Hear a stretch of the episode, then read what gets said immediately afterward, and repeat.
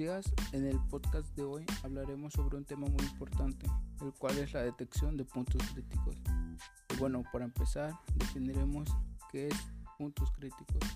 Se define un punto crítico de control como una etapa donde se puede aplicar un control y que éste sea esencial para evitar o eliminar un peligro de la inocuidad del alimento para reducirlo a un nivel aceptable.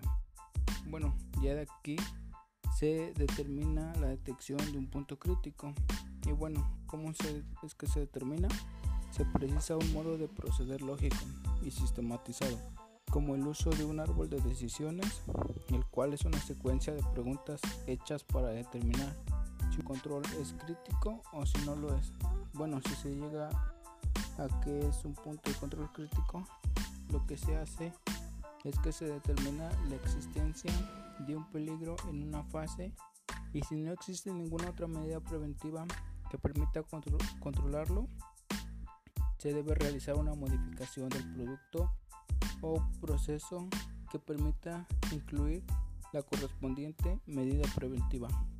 Bueno, hasta aquí el podcast de hoy. Espero que les haya gustado y hayan entendido un poco más acerca de este tema.